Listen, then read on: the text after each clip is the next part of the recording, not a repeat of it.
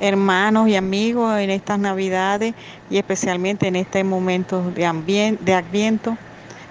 El Señor nos invita a que ese pesebre de nuestro corazón nosotros lo preparemos y lo hagamos una cuna especial para el niño Jesús. Y es por ello que tenemos que quitar todas esas cosas que no nos dejan preparar eso. Para ello vamos a decirle al Señor que perdone nuestros pecados y especialmente que en este tiempo de Adviento nosotros también reconozcamos que tenemos que pedirle perdón a algunas personas y sobre todo perdonar a algunos que nos hayan hecho daño. En este momento pues es la oportunidad de que nosotros le demos esos pecados y eso perdón al Señor para que Él los transforme también en esos dones que le presentaremos al niño Jesús.